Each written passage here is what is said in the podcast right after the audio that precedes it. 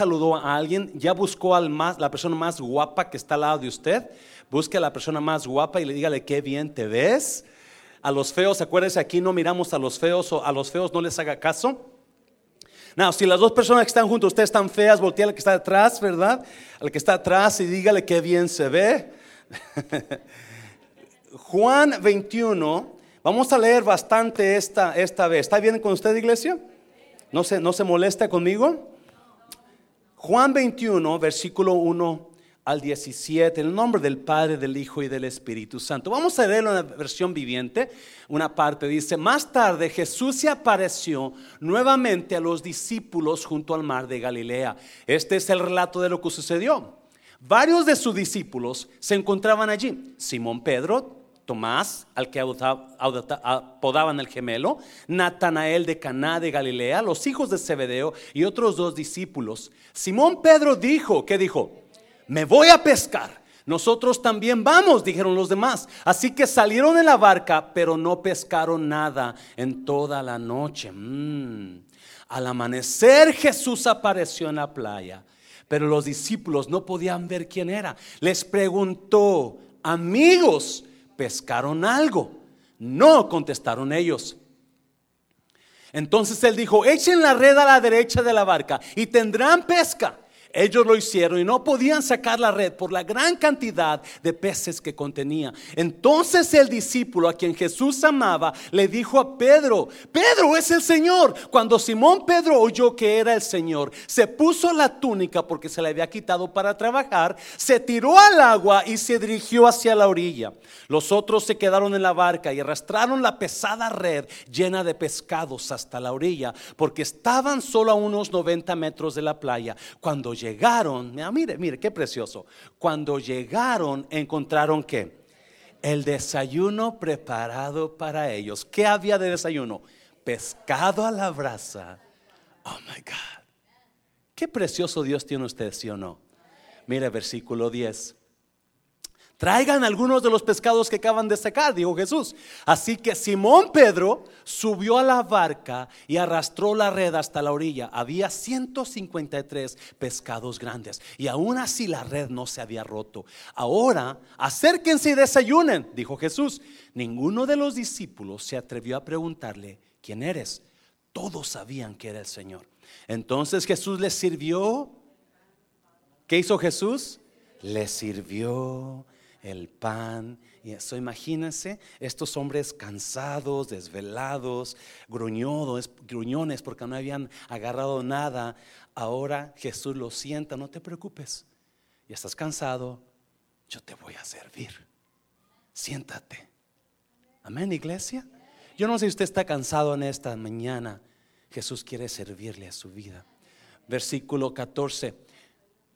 Esa fue la tercera vez que se apareció a sus discípulos después de haber resucitado los muertos. Vamos a ver los versículos ah, siguientes en la versión Valera. Cuando hubieron comido, Jesús dijo a Simón Pedro, Simón, hijo de Jonás, no mire, ¿me amas más que estos? Le respondió, sí Señor, tú sabes que te amo. Él le dijo, ¿cómo le dijo? Apacienta mis corderos, cuida mis ovejas, en otras palabras. Volvió a decirle la segunda vez, Simón, hijo de Jonás, ¿me amas? Pedro le respondió, sí Señor, tú sabes que te amo, le dijo. Le dijo Jesús, pastorea mis ovejas. Le dijo la tercera vez, Simón, hijo de Jonás, ¿me amas? Pedro, ¿qué pasó con Pedro? Pedro se entristeció de que le dijese la tercera vez, me amas. Y le respondió, Señor, tú lo sabes todo, tú sabes que te amo. Jesús le dijo, apacienta mis ovejas. Padre, bendigo tu palabra, Señor. Yo sé que hay personas aquí que necesitan esta palabra. Usted libere, usted restaure vidas interiores con tu espíritu, con tu palabra en el nombre de Jesús. ¿Cuántos dicen amén? Puede tomar su lugar. Esta es la última, la última prédica que traemos sobre la restauración. Todo este mes de octubre hemos estado hablando sobre el cómo recobrar nuestras vidas. ¿Verdad? Si usted, si usted ha estado aquí en estas prédicas, hemos estado hablando que Dios Dios, antes de que restaure vidas, destruye vidas. Y no la destruye hasta el final, sino las pasa por increíble quebrantamiento. Cuando dicen amén. Usted y yo muchas veces hemos pasado por quebrantamientos, pero para que Dios restaure nuestras vidas, el quebrantamiento tiene que ser fuerte. Fuerte. Yo no sé si usted entienda eso y ah, quizás hay personas aquí que han pasado tiempos de sus vidas donde llegan a un problema donde usted no sabe si va a salir de eso. Amén, iglesia. Usted no sabe cómo va a sacar a la, casa adelante. No, va no sabe cómo va a seguir su vida trabajando con este problemón que hay. Pero déjeme decirle, cada persona, cada pastor que ha logrado tener victoria en su vida, iglesias grandes, han pasado por quebrantamiento en sus vidas. Amén, iglesia. Dios le dice a Joel, le dice, yo voy a restaurar los años que te comió el, la aruga. ¿Se acuerda? Voy a restaurar esos años perdidos que perdiste. Y esta mañana yo quiero hablar un poquito sobre cómo restaurar mi vida interior. Cómo restaurar mi interior. Capítulo 21 de Juan me habla de una increíble historia de Pedro. Para que usted entienda esto, Pedro hizo algo que ofendió al Señor Jesús. Pedro pecó, Pedro le falló a Jesús. Y desde que le falló la última, ¿qué pasó con Pedro? Pedro lo negó. Me estoy yendo, iglesia. So Jesús sabe lo que Pedro está pasando en su vida. So después que se le aparece la tercera vez, Jesús trata con Pedro. Desde que Pedro lo ofendió a Jesús, de que Pedro negó a Jesús, Pedro y Jesús no, no hablaron, no tuvieron comunicación. Sí se les apareció varias veces, pero no tuvo una, un acercamiento personal con Pedro. Y Jesús en esta vez viene a, a Pedro y personalmente comienza a tratar con él. Y hay, you know, Pedro está pasando unos tiempos difíciles. Si usted notó, Pedro dice, me voy a pescar. Pedro era un pescador profesional. Cuando dice, me voy a pescar, no es, hey, vamos a pescar una noche. No, no, me regreso a mi trabajo que tenía antes. ¿Alguien me está oyendo? Me regreso a hacer, yo ya me cansé de esto. Si usted se, acuerda, si usted ha estado aquí los miércoles, hemos hablado de, hechos donde Jesús les dijo, no se vayan a ningún lado, esperen el poder de lo alto. Porque va a venir sobre vosotros poder y recibiréis poder cuando venga sobre vosotros, ¿qué? El Espíritu Santo. So están en un momento de espera. Hay un problema. El momento de espera de Pedro es el momento donde él le falló a Jesús. Él le falló a Jesús. So, hay un momento de espera en Pedro, pero para todos están esperando, menos Pedro. Pedro está, está hay, hay, un problema en su vida, hay una falla en su vida donde le falló al Señor Jesús. So, está caído y de repente dice, ¿saben que ya me cansé? Voy a regresar a pescar. Voy a regresar a mi antiguo trabajo. Y como Pedro era líder, lo siguieron varios. No sabiendo lo que estaba pasando Pedro interiormente. ¿Cómo restaurar mi interior? ¿Cómo restauro mi interior? Cada persona aquí batalla y lucha con cosas interiores en nosotros. Cada persona aquí está se están destruyendo por voces que escuchan en su mente. Voces que los hacen, los hacen ah, entristecerse, los hacen actuar de una manera loca, los hacen suicidarse, los hacen dejar lo que Dios está haciendo en sus vidas, los escuchan voces. Y, y yo quiero hablar de esas voces en esta mañana que usted quizás está escuchando. Yo no sé para quién sea esta prédica, pero hay voces en usted que lo están manteniendo en destrucción, lo están manteniendo en, en, tristeza, en, quizás en, en, en desánimo, quizás en depresión. Y aquí vamos a mirar tres voces, tres voces que Pedro escuchaba Tres voces que él que él escuchaba cuando había un Dios que lo quería restaurar. Él escuchaba otras voces en su mente por lo que él había pasado. No, Romanos 3:23, creo que ahí lo ponen muchachos. Romanos 3:23 dice, por cuanto todos, ¿cuántos? Todos pecaron. ¿Y qué pasa? Y están destituidos de la gloria de Dios. ¿Cuántos pecaron? ¿Cuánto es todos? Parece que algunas personas hablan como si ellos nunca pecaron, ¿verdad?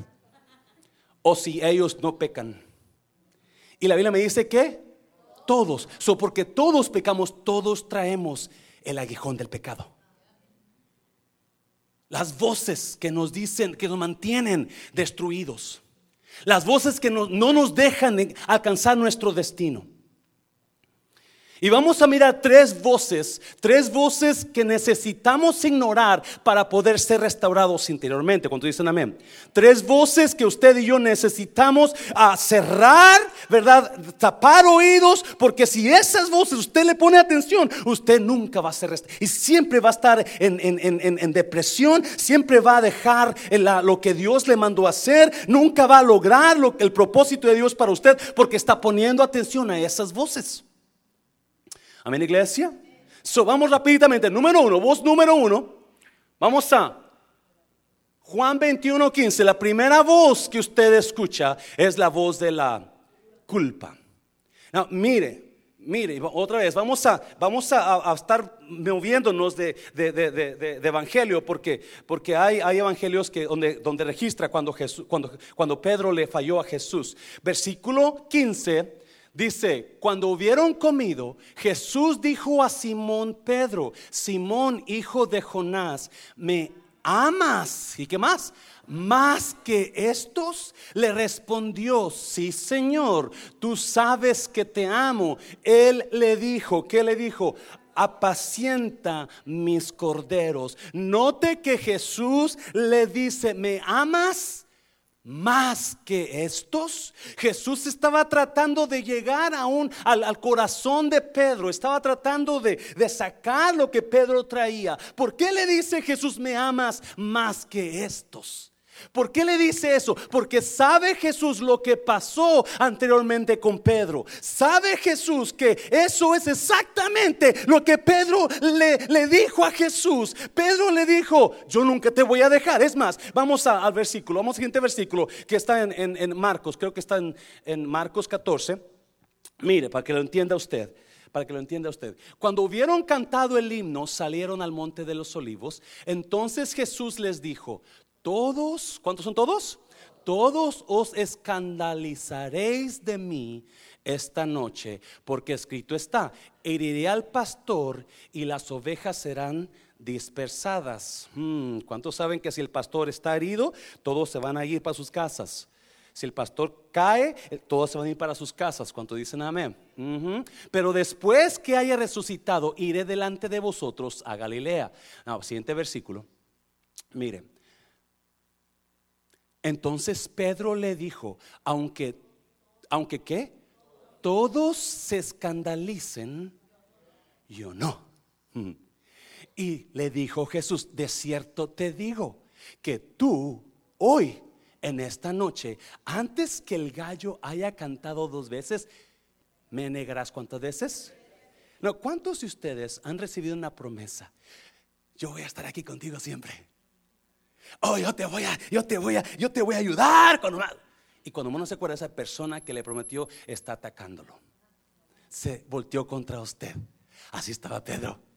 Le prometió a Jesús, no, no, Él no te quiere mucho, Él no te quiere, yo te amo Jesús, yo te amo más que nadie, yo te amo más que todos, yo te voy a seguir, yo te voy a, yo te voy a servir, yo voy a estar aquí siempre. Por eso me encanta Jesús, Él uno es tonto, ¿sabe? Uno, cree en las personas, ¿sí o no? Uno cree en todo el mundo. Uno cree en la gente y uno cree en las personas y, especialmente en el pastorado, ¿verdad? Le vamos a ayudar aquí, ¿dónde está, pastor? La, la, la, y, de repente, ¿qué pasó? ¿No te das cuenta qué pasó? So, Y no, entonces Pedro dijo, aunque todos escandalicen, yo no. Y le dijo Jesús, de cierto te digo que tú hoy en esta noche, antes que el gallo haya cantado dos veces, me negarás tres veces. Mas él con mayor insistencia decía, si me fuere necesario morir contigo, no te voy a negar. Y todos decían lo mismo. Ese es Pedro, antes de que Jesús fuera crucificado. El siguiente versículo, por favor.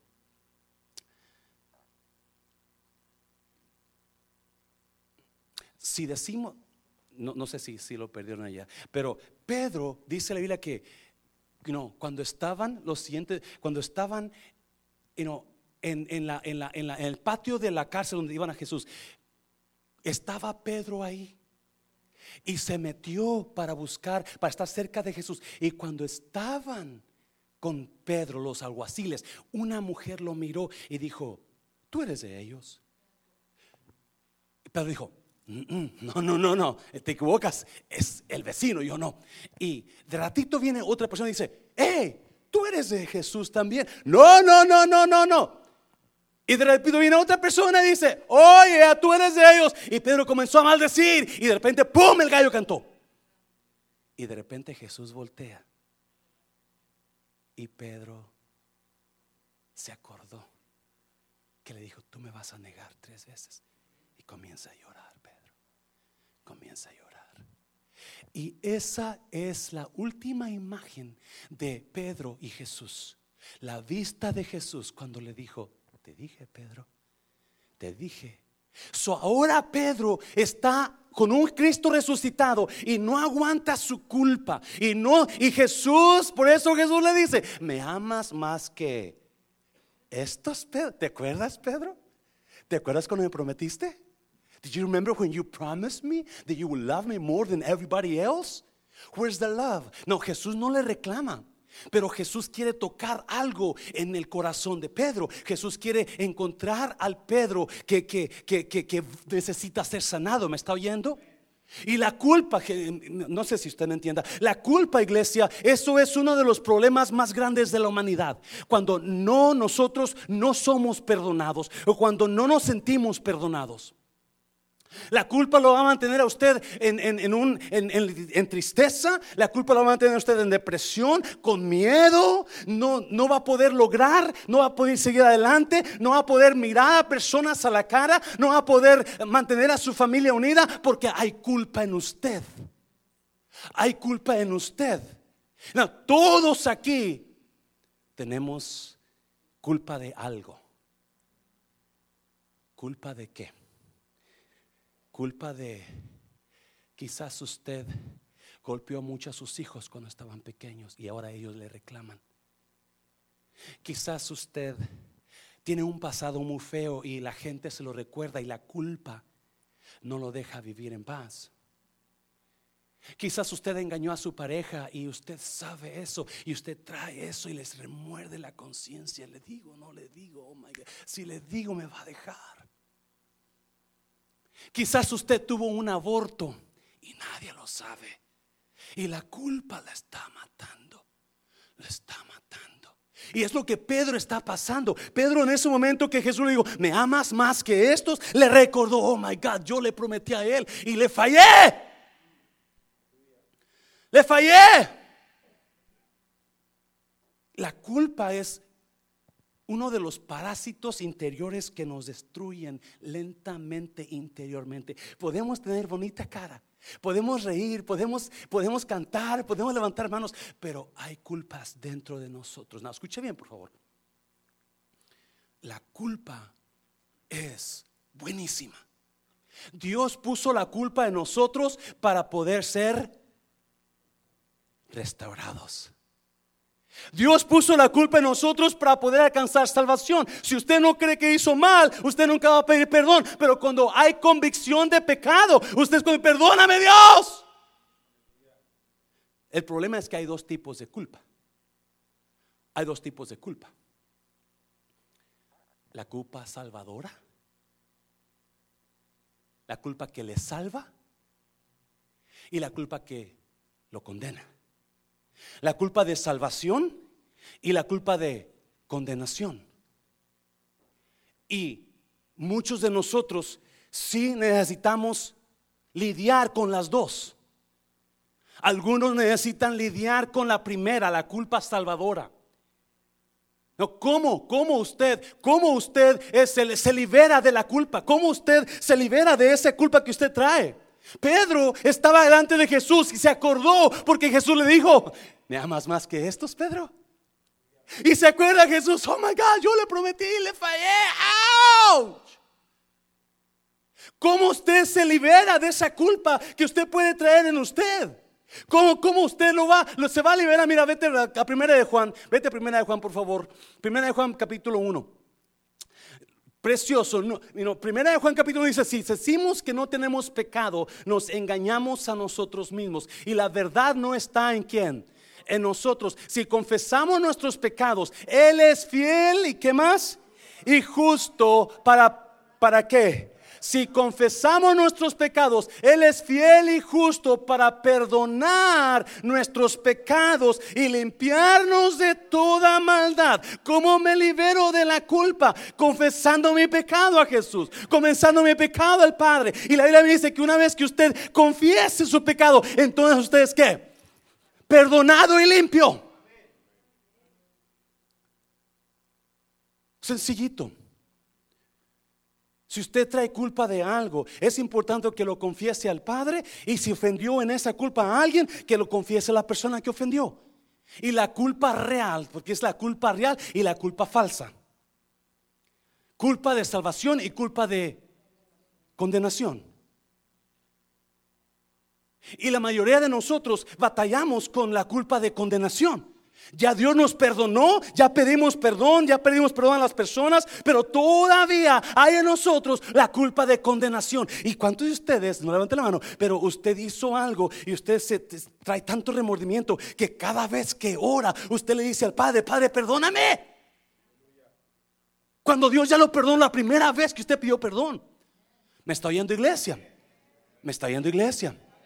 Cuando usted pide perdón, Él es fiel y justo para perdonar nuestros pecados. ¿Y qué más? ¿Y qué más? Y limpiarnos de toda maldad. Oh my God. Pero nuestra mente dice: No, no, es que quizás no te escuchas. Es que la regaste feo. Es que hiciste esto. Pero déjeme decirle: la palabra de Dios me dice que una vez que yo me humillo delante de Dios, Él perdona y limpia. Soy limpio delante del Señor. Dáselo fuerte al Señor. Dáselo fuerte. Usted no tiene que cargar con esa culpa. No tiene que cargar con esa culpa. Y si usted carga con culpas, usted ya le pidió perdón a Dios. Usted fue limpio, usted fue perdonado. Pero ¿qué tal de la culpa falsa? ¿Qué tal de la culpa que lo condena? Porque esa es la diferencia. Y no, cuando una persona se siente culpable, la, culpa, escuche bien, la culpa es la peor manipulador, sentimiento manipulador que tenemos nosotros. ¿Sabía usted, cuántos han tenido una, su hija, por ejemplo? Su hija que no pasó, no, no, no, no, usted no sabe que, que en la escuela la detuvieron y su hija, y en la escuela le dieron a su hija una cartita para que usted sepa que la detuvieron y le, dijeron, le, castigaron porque hizo esto, lo otro, pero su hija llega a la de la escuela, hola mami, te quiero mucho mami. ¿Cómo te fue hoy a la escuela con el trabajo? Ah, yo pensé mucho en ti, mami. Gracias por ser mi mami. ¿Por qué? Hay que culpa en ella, porque sabe que va a descubrir usted que hizo mal. La culpa es manipuladora. La culpa va a hacer cosas por tratar de protegernos a nosotros. La gente que hay culpa en ella, que no son libres de culpa, va a tratar de hacerse amigos a clase de mentiras, a clase de, de, darles regalitos, de darles, porque así saben que quizás si se lo gana como su amigo, no se va a ver mal si encuentran lo que hizo él, esa persona. La culpa hace que usted haga cosas, trabaje en la iglesia, haga cosas para aliviar su culpa, pero lo que usted hace no lo hace para Dios, lo hace para aliviar su culpa. Son mucha gente, por eso cuando de repente, pues ¿qué pasó ahí? No lo estaban haciendo para Dios. Amén, iglesia. Había culpas, había cosas en ellos que los hacían hacer cosas para aliviar. Mucha gente da dinero porque sienten culpa, no saben que solamente se necesita una cosa, arrepiéntase, pida perdón. Romanos 8.1, usted y yo lo hemos visto, mire, Romanos 8.1, que dice, ahora pues, ¿qué? Ninguna condenación hay para quienes para los que están en Cristo Jesús. Los que no andan conforme a la carne, sino conforme al Espíritu. Ninguna condenación hay para los que están en Cristo Jesús. Dios nunca condena. Dios, lo que hace Dios, Dios castiga para que se acomode usted pero nunca lo va a condenar. ¿Me está viendo iglesia? Dios no busca, Dios no, escucha bien, Dios nunca va a degradar su valor de usted. Dios sabe que hay valor en usted y es exactamente lo que Jesús está haciendo con Pedro. Pedro se siente lo peor, pero déjeme decirle, Jesús está trabajando con Pedro porque quiere Jesús que Pedro entienda, no, Pedro, tú tienes valor. Y ella me, me fallaste, la regaste, hiciste mal, me negaste, pero ¿sabes qué? Yo te voy a poner más alto todavía. Si tú entiendes lo que está pasando en tu vida, entonces y déjame, aquí está mi amor por ti, porque Dios nunca va a degradar su valor. Dios nunca lo va a acusar como nadie, como un pecador. Dios lo va a ver siempre como lo que ustedes, una gran persona, una gran persona que puede hacer increíbles cosas para Dios en esta tierra. Dáselo fuerte al Señor, dáselo fuerte al Señor. Una vez que usted pidió perdón a Dios por ese pecado, usted fue perdonado. Ya la gente va a hablar de usted como quiera. Pero mientras Dios le diga, si confiesas tu pecado, yo te perdono. Mire, primera de Juan capítulo 3, versión lenguaje actual. Mire, mire, esto está increíble, precioso. Sabemos que pertenecemos a Dios porque qué? Porque qué iglesia?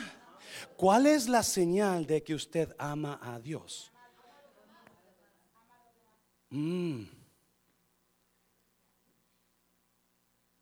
La razón que usted ama a las personas es porque ama a Dios y es de Dios. Cuando usted quiere dañar a los demás, mm. cuando usted quiere afectar a los demás, va a haber dudas que sea usted de Dios. Sabemos que pertenecemos a Dios porque amamos a los demás. No, mire, mire lo que sigue. Por eso, si nos sentimos, si nos qué? Si nos qué? Si nos sentimos culpables de algo, podemos estar seguros de que Dios, de que Dios Come on, iglesia, come on, iglesia. No nos, oh, dale fuerte por eso, Señor, hazlo fuerte Señor. No nos acusa de nada. Una vez que usted pidió perdón por ese pecado, usted fue libre. Y Dios dice, ¿cuál pecado? Sea libre de culpa. Pero si no ha pedido perdón y no se ha arrepentido, tiene que hacerlo primero. Pero si usted ya pidió perdón y está buscando a Dios, no se dé una vez. Fui a una casa de una persona porque me invitaron a que orara por ella. Y llegué y comencé, la persona estaba muy enferma, y comencé a leerle un salmo a la persona. Y cuando menos se acuerdo, la persona que está, que, que está enferma comienza a recitar el salmo de memoria. Y comienza, Jehová es mi pastor, nada me faltará en lugares. Y yo estaba leyéndolo, pero ella lo estaba recitando de memoria. Y de repente me dijo, perdón, perdón, ya, ya pare, pastor. Yo no necesito que me lea la Biblia. Yo la sé.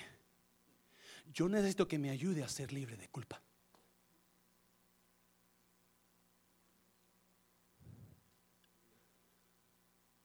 Yo necesito, yo he hecho cosas que me martirizan así, ya, ya al borde de la muerte la persona.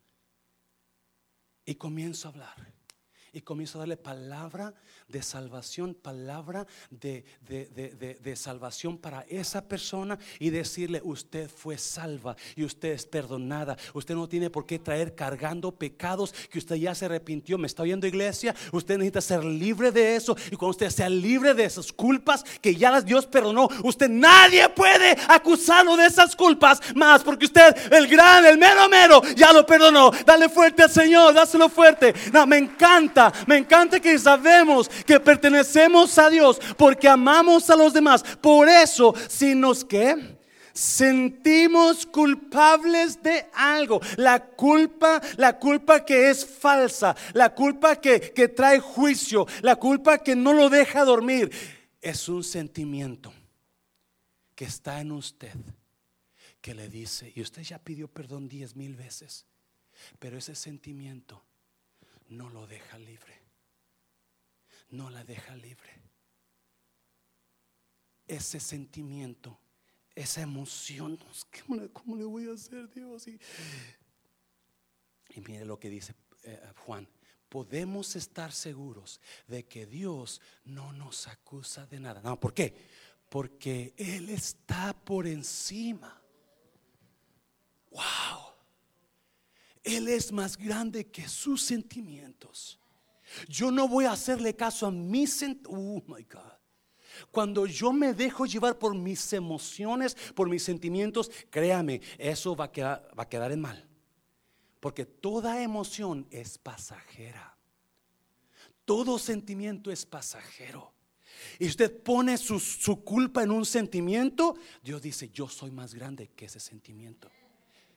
Si yo no te culpo, ¿por qué te culpas tú? So, ¿cuál es la clave? Perdónese usted también. Si Dios ya lo perdonó, usted perdónese.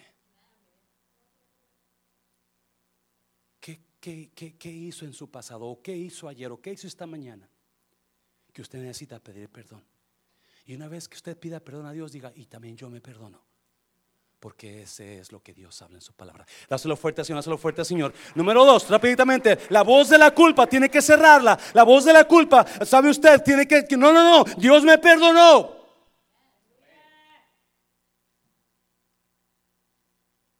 So Pedro, Pedro, sigue la historia de Pedro. Número dos, número dos, la voz de los, oh my God si usted va a ser libre de culpa, usted tiene que cerrar oídos a la voz de los acusadores. ¿Alguien me está oyendo, iglesia? Porque los acusadores se van a encargar de que usted nunca olvide su culpa. Wow. Los acusadores nunca van a dejar. Al contrario, la van a querer que todo el mundo se dé cuenta. Mira, mira. Lucas 20. Seguimos ahí con Pedro. Y prendiéndole a Jesús, le llevaron y lo condujeron a casa del sumo sacerdote. Y Pedro le seguía de lejos. Y habiendo ellos encendido fuego en medio del patio, se sentaron alrededor y Pedro se sentó también entre ellos. Pero una criada, una gata, en México le dicen criada, ¿verdad? No ve a nadie, cuando digo gata no voltea a ver a nadie, ¿verdad? Una criada al verle sentado al fuego se fijó en él y dijo, él es uno de ellos. ¿Sabía usted que hay, dice que se fijó en él? Hay gente que están buscando en qué usted error prenderlo. Did you know that? Gente ha venido conmigo. Gente ha hablado. Hoy yo nomás estoy mirando a ver quién cae para acusarlos. Wow. Tenga cuidado con quién habla usted. Tenga cuidado, te lo digo por experiencia, iglesia, porque te amo. Porque al rato te van a sacar todo lo que confiaste en ellos. Mira, esta criada, al verle sentado, digo, también él estaba con él, pero él lo negó diciendo, mujer, no lo conozco. Y ahí es donde está negando Pedro a Jesús. Mira, siguiente versículo. 58. Un poco después, viéndole otro, dijo, tú también eres de ellos. Y Pedro dijo, hombre, no lo soy. Como una hora después, otro afirmaba diciendo, verdaderamente también este estaba con él, porque es Galileo. Y Pedro dijo, hombre, no sé lo que dices. Y enseguida, mientras él todavía hablaba, el gallo cantó. Siguiente versículo. Entonces vuelto el Señor, miró a Pedro. Y Pedro se acordó de la palabra del Señor que le había dicho, antes que el gallo cante, me negarás tres veces. Y Pedro saliendo fuera.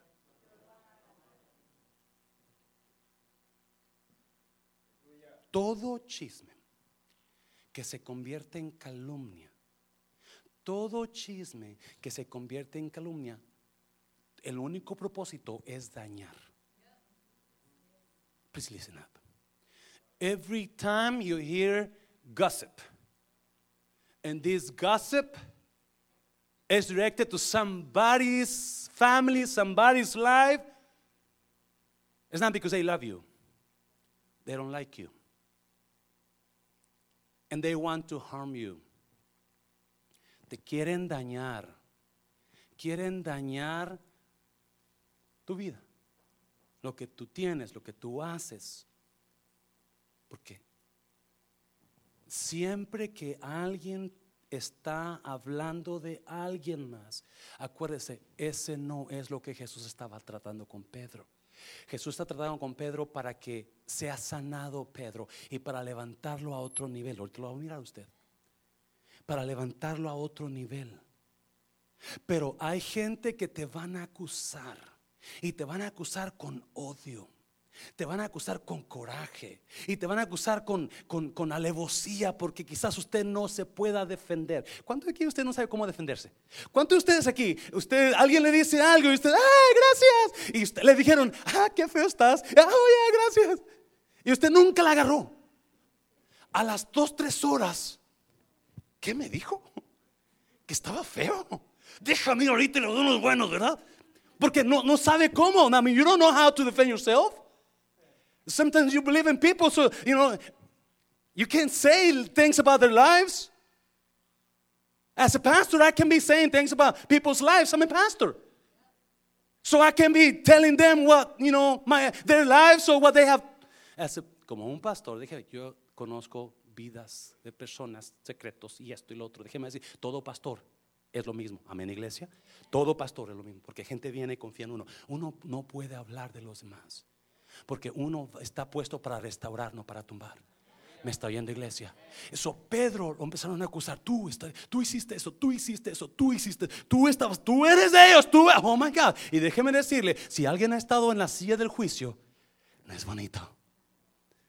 Uf, no es bonito. No es bonito se siente horrible. Y usted quiere sacar todas las verdades de ellos. Y usted quiere aventarle, usted quiere agarrar. Y, pero Dios te dice colmado, venado. Porque la vas a regar. La vas a regar. Y cuando la culpa, escuche bien por favor cuando la culpa viene a nuestras vidas y cuando la gente más le agrega a la culpa, cuando la gente habla cosas que usted quizás hizo o no hizo, porque la mayoría de las veces le van a agregar un montón de cosas que no pasaron porque no están seguros. Ellos piensan que están seguros, pero no están seguros, no miraron, no estuvieron ahí, me está viendo iglesia. Solamente hablan por lo que se les dijo, por lo que ellos creen, por lo que miraron, así, pero no están seguros. Pero lo hablan de una manera como que sí, sí pasó. So, si usted trae culpa, más la culpa de los que le acusan, eso se vuelve una pesadilla increíble, iglesia. ¿Me está oyendo, iglesia? Y eso te paraliza, ¿sabías tú eso? Te paraliza. Dice que Pedro salió y ¿qué hizo Pedro? Lloró. Iglesia, un consejo para ti, por favor. Cuando tú quizás encuentres a alguien o mires a alguien portándose mal, restáuralo. No lo acuses. Porque ya está pasando por mucho dolor interiormente. Me está oyendo iglesia. Pedro le dolió hasta el alma y comenzó a llorar. Porque no, lo único que tuvo Pedro fue la mirada de Jesús. Fue una mirada de fe, una mirada, Señor, es la que puede salvar al pecador. Pedro miró la mirada. Tus ojos declaran que yo nada puedo ocultar. Pedro miró la mirada y enseguida su conciencia. Oh my God, le fallé, le fallé. Pero la gente está acusando, está acusando, está acusando. No, ¿de dónde viene la acusación, iglesia? Apocalipsis, mira, va para allá. Apocalipsis, escucha bien por favor, 12 del 9 al 11. Y fue lanzado fuera el gran dragón, la serpiente antigua que se llama como Diablo y Satanás, el cual ¿Qué hace Satanás? Engaña al mundo entero. Fue arrojado a la tierra y sus ángeles fueron arrojados con él. Entonces oí una gran voz en el cielo que decía, ahora ha venido la salvación, el poder y el reino de nuestro Dios y la autoridad de su Cristo, porque ha sido lanzado fuera. ¿Quién? ¿Quién? El acusador de quienes de nuestros hermanos, el que los acusaba delante de nuestro Dios. ¿Cuándo? Día y noche y ellos le han vencido, dígame, por, las, por medio de la sangre del cordero y de la palabra del testimonio de ellos y menospreciaron sus vidas hasta la muerte. Cada ¿De dónde viene la acusación, iglesia? Cada vez que alguien acuse, porque ese no es la verdad de Dios, la verdad de Dios no es acusar, restaurar. Me está oyendo iglesia, eso es la palabra de Dios. Cada vez que alguien acuse, algo quieren causarle daño. Y ese daño viene de, Satanás. alguien dígame, por favor. Yes. La razón que Satanás quiere tumbar la iglesia es porque le tiene coraje a Dios. ¿Me está oyendo? Y va a usar lo que sea y va, no, dice que él engañaba a todo mundo. Donde, escuche bien, por favor, donde hay espíritu de acusación, también va a haber espíritu engañador. ¿Lo entendió, iglesia? Si esas personas acusan a alguien tarde o temprano, lo van a engañar para que usted les crea y tarde van a acusarlo a usted también. Porque no, no es de ellos, Satanás está usándolos. Es un espíritu acusador. Es un espíritu de acusación para dañar, para destruir. No importa que a quién se van a llevar entre ellos. No, escucha bien, puedo hablar mucho de esto. Pero lo que sigue me impacta. Amén, iglesia. Son número tres, número tres. La persona fuerte, Señor, iglesia. Hazlo fuerte, Señor. Antes de ir al número tres, antes de que vaya al número tres, por cómo yo necesito, cómo yo necesito tapar la voz de la acusación. Cómo yo necesito tapar la voz de la acusación. Escuche bien, por favor. Yo necesito escuchar la voz de Dios y no la voz de los acusadores. Cada vez es que usted no entiende. Cada vez que hay acusación contra usted, cada vez que alguien se levanta a acusar, cada vez que alguien se levanta a decir cosas que saben que le van a dañar o va a dañar la familia o, su trabajo, su, lo van a correr del trabajo o la iglesia, cada vez hay una acusación y eso va a hacer que la persona tenga temor. ¿Alguien está oyendo? Cada vez que escuche, oh, es que aquella persona dijo esto, es que usted ya no sabe, el, miedo le va a agarrar. Oh my God, ¿qué van a decir ahora? ¿A quién le van a decir ahora? Es que yo voy a tener que dejar esto, voy a tener que dejar lo otro, voy a tener que dejar la iglesia, voy a tener que, porque va, usted va a quedarse congelado. ¿Me está oyendo iglesia? ¿Alguien está aquí todavía? Porque es, es importante que entienda iglesia, es importante que entienda cuando cuando hay acusación, cuando hay acusación es, y, se, y se junta con la culpa, su corazón, su interior está destruyéndose. No hay paz, usted está completamente y todo se va a parar. ¿Me está oyendo? Si usted le hace caso, escuche bien, si usted le hace caso a la voz de los acusadores, todo va a parar, todo se va, todo se va a dañar. Por eso es importante, escuche bien, que no escuche la voz de los acusadores, acusadores escuche la voz de usted.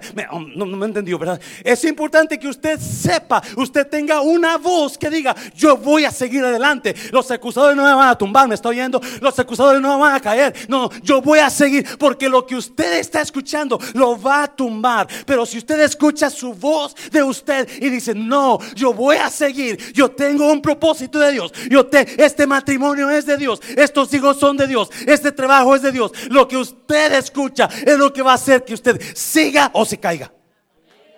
Hazlo fuerte, Señor. No, no, no son las voces de los demás lo que lo van a destruir a usted. La voz que lo va a destruir a usted es la voz de usted. No son las voces de los demás que quieren pararlo a usted. Pero la voz que lo va a destruir es cuando se crea de las voces de los demás. Por eso es importante que usted su voz esté firme en Dios. Y que usted diga, no me van a destruir. No voy a quedar aquí. Dios va a abrir el mar para que yo pase. ¿Me está en la iglesia? So, escuche su voz. No importa qué es lo que su mente, la gente diga, qué es lo que su mente dice. No me entendió. Si su mente le dice, tú estás destruido porque mira lo que han diciendo de ti entonces está destruido.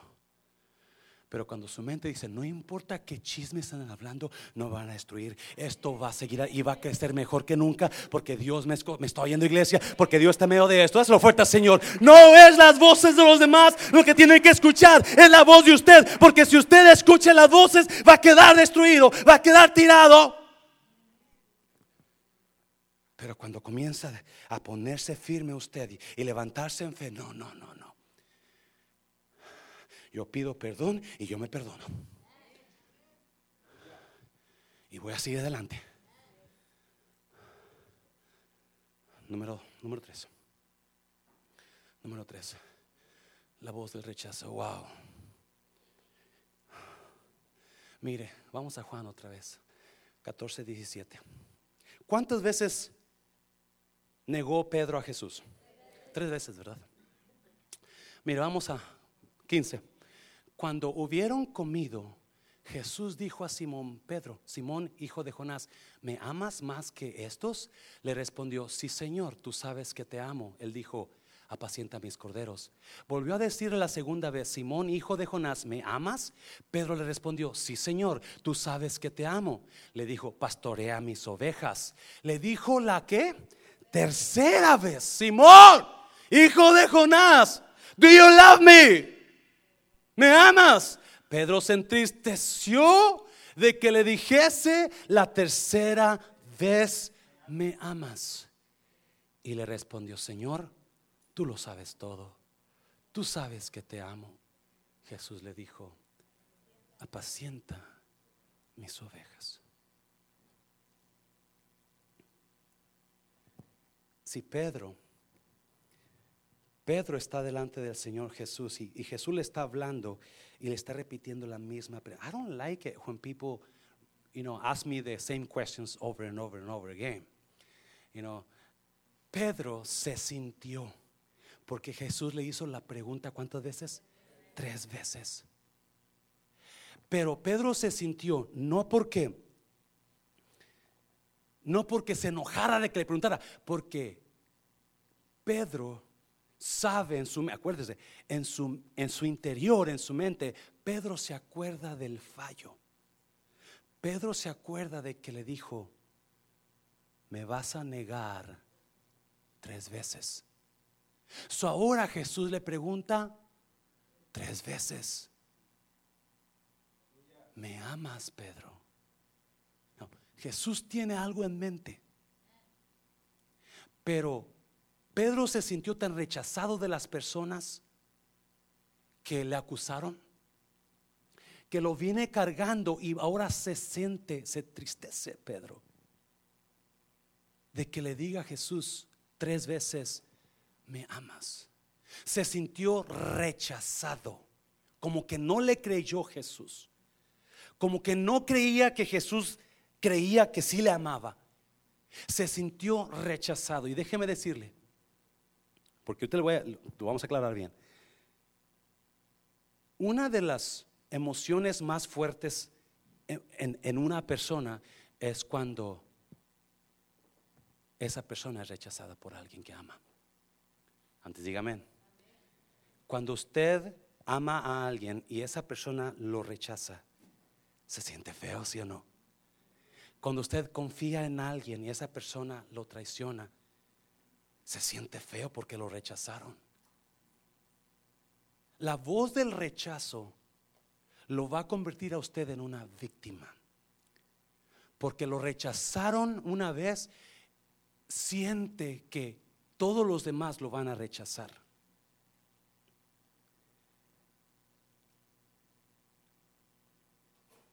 Deje hablarle a mujeres acá.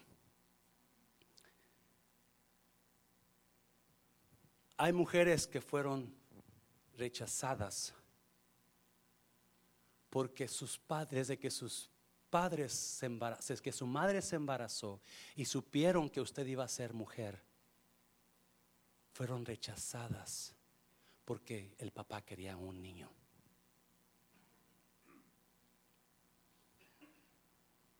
¿Cuántos son de México aquí? Me acuerdo cuando mi papá decía, yo quería un hombre esta salía vieja. ¿Alguien se acuerda? Hay personas que son rechazados o fueron rechazados desde que nací, desde que su, desde que estaban en el vientre de sus madres. El rechazo afecta emocionalmente.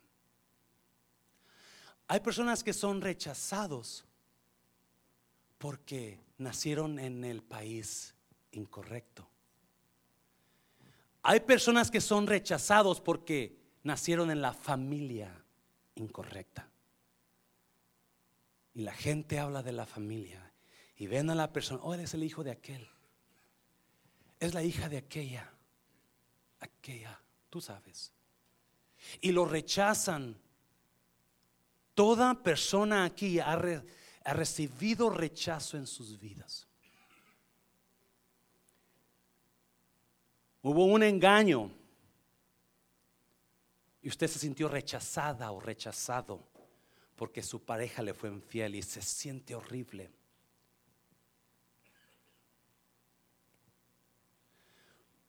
Usted le falló a alguien y le dejaron en cara, le dijeron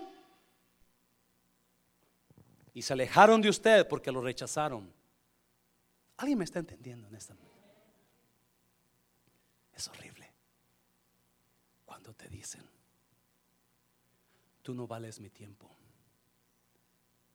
tú no vales mi amistad, me voy de su vida. Es horrible cuando te rechazan y te lo hacen sentir claro. I don't like you. I don't love you. No vales la pena. Sus padres, cuando usted estaba chico, se lo hicieron sentir. Eres un tonto. No eres como tu hermano. ¡Pau! Estamos hablando de renovación interior, acuérdese.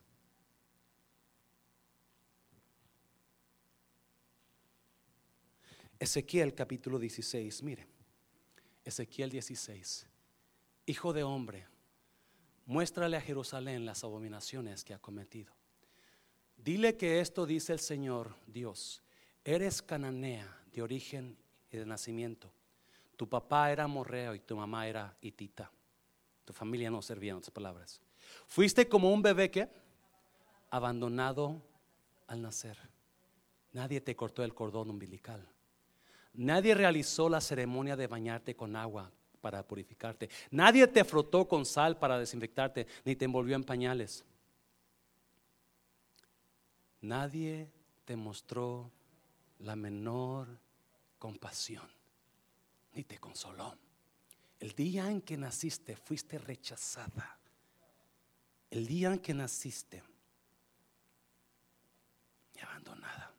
Nadie te mostró compasión. porque no te querían. Te rechazaron. Te aventaron lejos.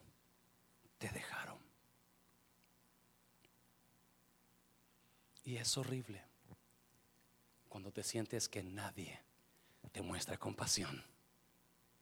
Nadie está contigo. Pedro se sentía así.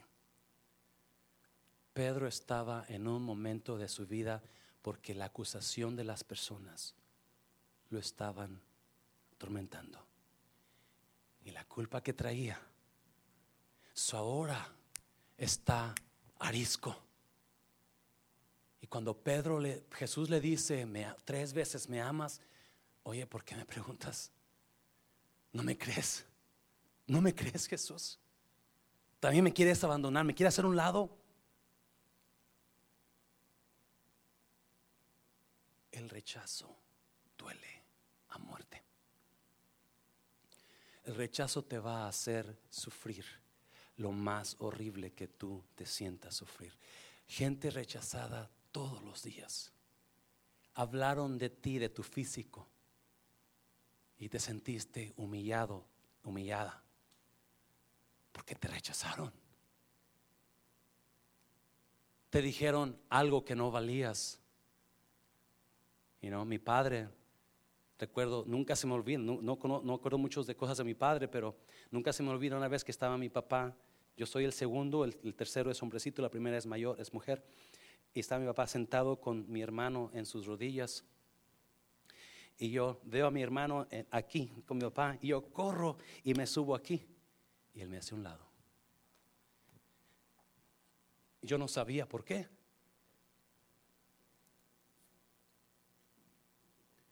A los años ya estábamos más grandecitos. Estábamos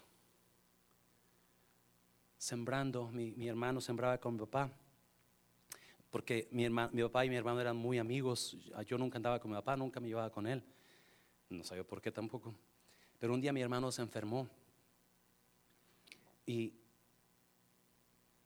so, mi papá me dijo, vente a sembrar, yo nunca había sembrado, porque nunca andaba con él.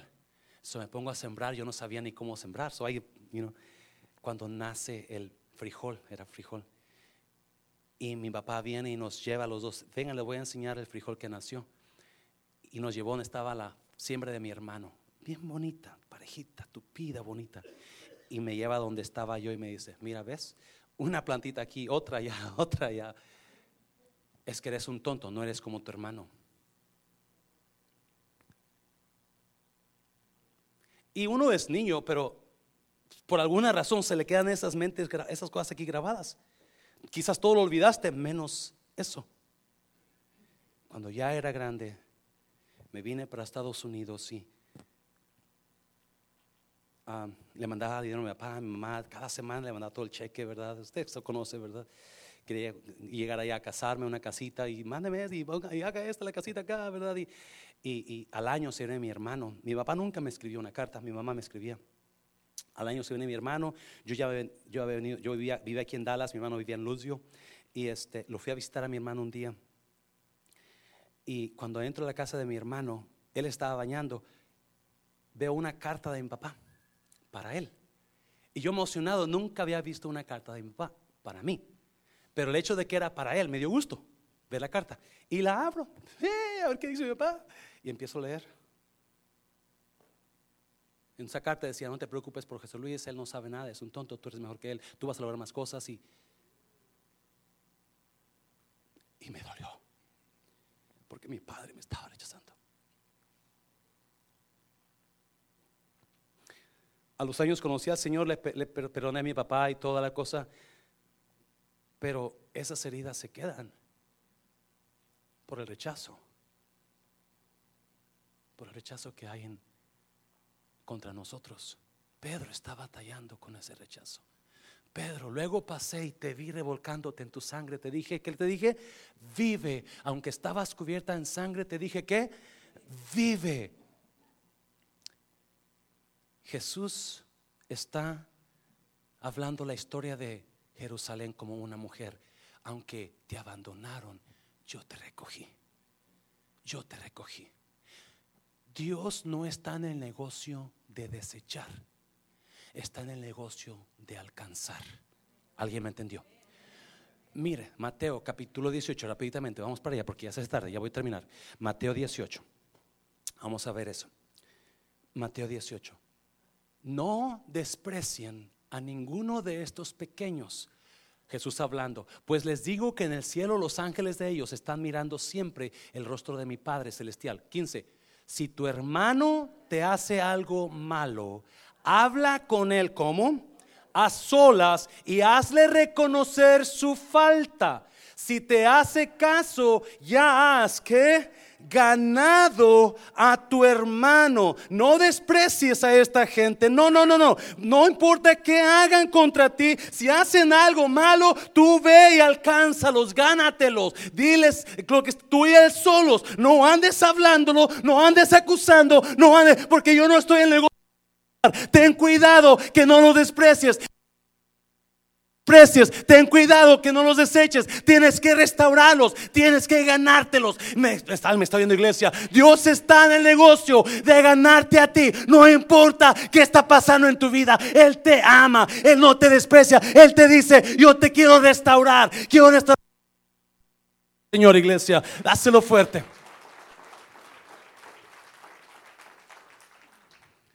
Pásenlo músico, por favor.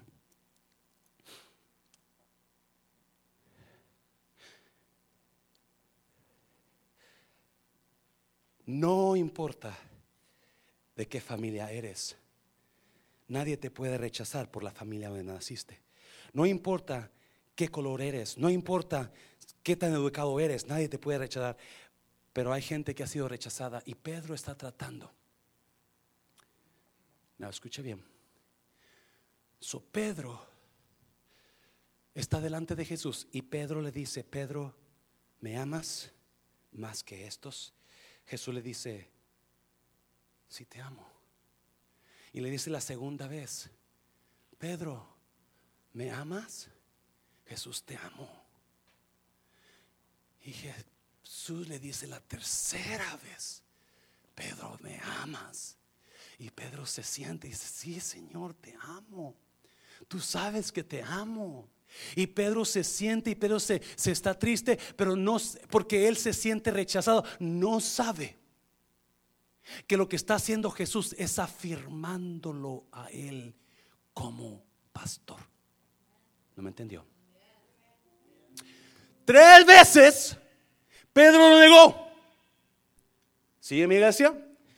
Tres veces Pedro lo negó. Tres veces Jesús le preguntó, no para sacarle, no para juzgarlo, no para culparlo, no le, culpó tres veces, pero lo preguntó tres veces para decir, por cada, por cada vez que me fallaste, yo tengo una afirmación para ti, Pedro. Cada vez que me fallaste, hay una afirmación para ti, Pedro. No hay una acusación, hay una afirmación para ti. Pedro, tú me fallaste una vez, hay una afirmación para ti. Pedro, me fallaste dos veces, hay una afirmación para ti. Pedro, me fallaste tres veces, hay una afirmación para ti. Pastorea mis ovejas, regresa. No, no te vayas a pescar, no te vayas al trabajo que tenías. No, no, no, regresa al llamado que yo te di. Y el llamado que yo te di es pastorear. Oh, aleluya. Dáselo fuerte. Por cada acusación hay una afirmación de Dios. Por cada, por cada desprecio hay una afirmación de Dios.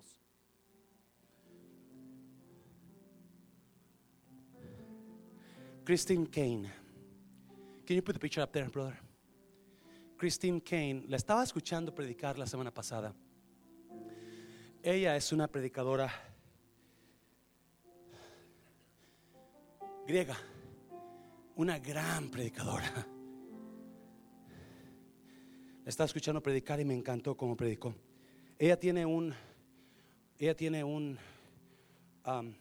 un ministerio o una uh, ministerio, se me fue la palabra, donde son, creo que son como 19 naciones donde ella está ayudando y salvando a jovencitas que fueron, uh, fueron abusadas y vendidas como esclavas de sexual Ah, y está ayudando a esas jóvenes porque algo pasó en su vida.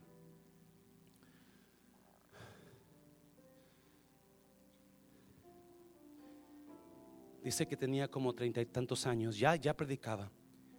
Y está, ya está casada, tiene hijos. Y le llama su cuñada, la esposa de su hermano, de ella, George. Usted lo puede buscar, está ahí en, Google. Y dice que le llama y le dice, Christine, tu hermano está muy mal. ¿Qué le pasó? No, dice, está llorando mucho. Recibió una noticia que le dolió mucho. Y pásamelo, se lo pasa. Y le dice el hermano llorando, ¿sabes qué, Kristen? Me acaba de llevar una notificación diciendo que mi mamá me anda buscando. ¿Qué? Ya, mi mamá. So la mamá que tú y yo tenemos no es mi mamá. Porque hay otra mujer que dice que es mi mamá. Y estoy mal. Dice, y Kristen dice, cuando yo escuché eso, todo mi mundo de familia se destruyó. ¿Cómo? Estoy viviendo en una mentira. Estoy viviendo en un... Y corrieron con los padres de ellos. Y le dijeron, le preguntaron a, a los padres, ¿es cierto? Yo no soy tu hijo. Y la mamá le dijo, no. ¿Por qué no me dijiste? Toda mi vida hemos creído, toda mi vida, toda nuestra vida hemos estado a, a, creyendo. Entonces, Cristina y yo no somos hermanos. Dice, es que tu mamá nos hizo hacer una promesa. Ella no podía tenerte con ella. Y nos hizo hacer una promesa que nunca te dijéramos nada para que no te sintieras mal. Ahora ella tiene buscando, pienso que se siente mal, la culpa, ¿se acuerdan? La culpa. Y comenzaron a llorar los dos, porque ahora todos los recuerdos de su infancia, de su familia, de su niñez, se fueron para abajo. ¿Por qué, mamá? ¿Por qué no dije? Teníamos que cumplir esa promesa. Y de repente la mamá voltea con Christine, con ella, y le dice, Christine, ¿quieres saber otra verdad? Tú eres mi hija. Y si yo no sabía qué hacer. Comencé a llorar.